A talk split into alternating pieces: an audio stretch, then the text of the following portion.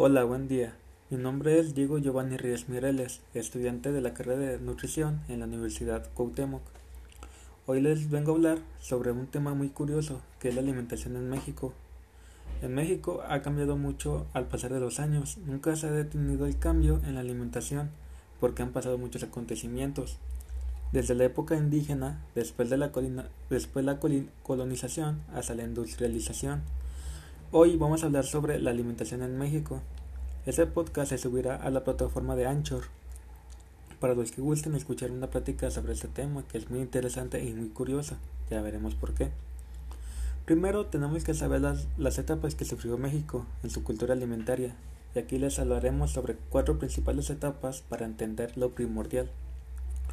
La primera es la etapa prehispánica, que comprende los sucesos ocurridos en el territorio antes de la conquista y la colonización o sea, antes de 1519. Aquí tiene como origen los ingredientes que es el maíz, chile, frijol, calabaza, aguacate y tomate. ¿Qué significa? Que México era muy experto en, en, lo, en los sembradíos, en trabajar la tierra. Su, prima, su primera su primordial trabajo era el campo. Después sigue la, la, etapa, colonial, que es de mil, 1492 o sea, el, eh, el descubrimiento de América hasta el julio de 1898.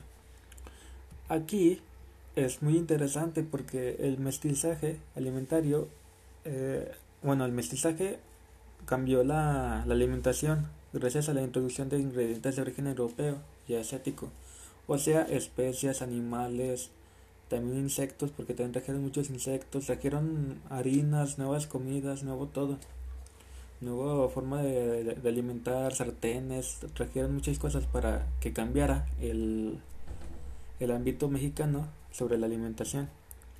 Después está la, la, etapa independiente, esta es la tercera. Es el nombre que se le conoce cuando se le desarrolló entre la consumación de la independencia de México, o sea, 1821 hasta 1910, que hubo, en el cual hubo varios problemas debido a la economía y forma de gobierno. Aquí fue la creación de platillos típicos regionales, por ejemplo el mole poblano, el, los dulces de camote, eh, todos esos platillos mexicanos que ahora conocemos de ciertas de ciertos de ciertos estados. Después fue el México moderno. Muchos dicen que son los siglos XVIII y XIX hasta la actualidad y otros dicen que nomás es la actualidad. Aquí cambió la dieta tradicional por el alto consumo de alimentos industrializados.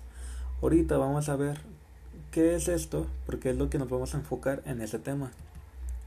En México atraviesa ahorita dos problemas de salud asociados con la alimentación y la nutrición. Por un lado, es el país que ocupa la posición número uno a nivel mundial de la obesidad. Por el otro, la desnutrición continúa afectando a la población en especial a los niños menores de 5 años que habitan en las zonas rurales del sur del país.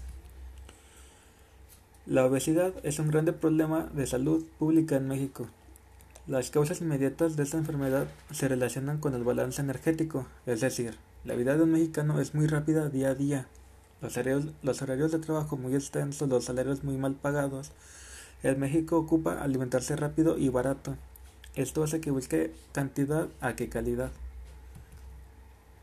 Las consecuencias de la obesidad derivan en múltiples patologías o enfermedades, como la enfermedad coronaria o isquemia, que se produce cuando las arterias que suministran sangre al corazón se obstruyen. Los problemas metabólicos como la hipertensión arterial y la diabetes son otras patologías que están aumentando en México. Eh, la dislipidemia, que es el nivel excesivamente elevado de colesterol en la sangre, y entre otros muchísimos más. Estos padecimientos representan un gran reto para el sistema de salud para el elevado costo de los, eh, para el elevado costo de los tratamientos y el incremento de la mortalidad a causa de dichas enfermedades. Aquí los, profesionales de la salud, junto con los demás profesionistas interesados en mejorar la alimentación de los mexicanos, deben poner en, marcha estrategias de promoción y educación para la salud que rescaten la dieta tradicional mexicana de que si no mejoramos nuestra alimentación, padeceremos todos, hasta nuestros hijos, con enfermedades ya desde la genética. Y no por no adquiriéndolos por malos hábitos como lo estamos haciendo ahora. Porque esas enfermedades se pueden transmitir o sea ya por la genética por la herencia por todo. Un niño ya puede ya pueden nacer con diabetes con diabetes ya pueden nacer con hipertensión gracias por los padres gracias a los abuelos etcétera aquí la conclusión es los efectos de la globalización como la preferencia por los alimentos industrializados en el lugar de los etnias tradicionales y la migración del campo a la ciudad. Esto muchas veces han, propiciado un cambio drástico en el, estilo de la vida de la población, el cual ha favorecido la transición epidemiológica en México, disminuyendo la prevalencia de enfermedades infecciosas incrementando el, índice de enfermedades crónico-degenerativas. Es lo que les decía, eh, son enfermedades ya, ya que están por default en, en la población mexicana. Aquí todos tenemos que cuidar nuestra salud para no caer en, en enfermedades. Por ejemplo, es mejor precaver, precavir a lamentar.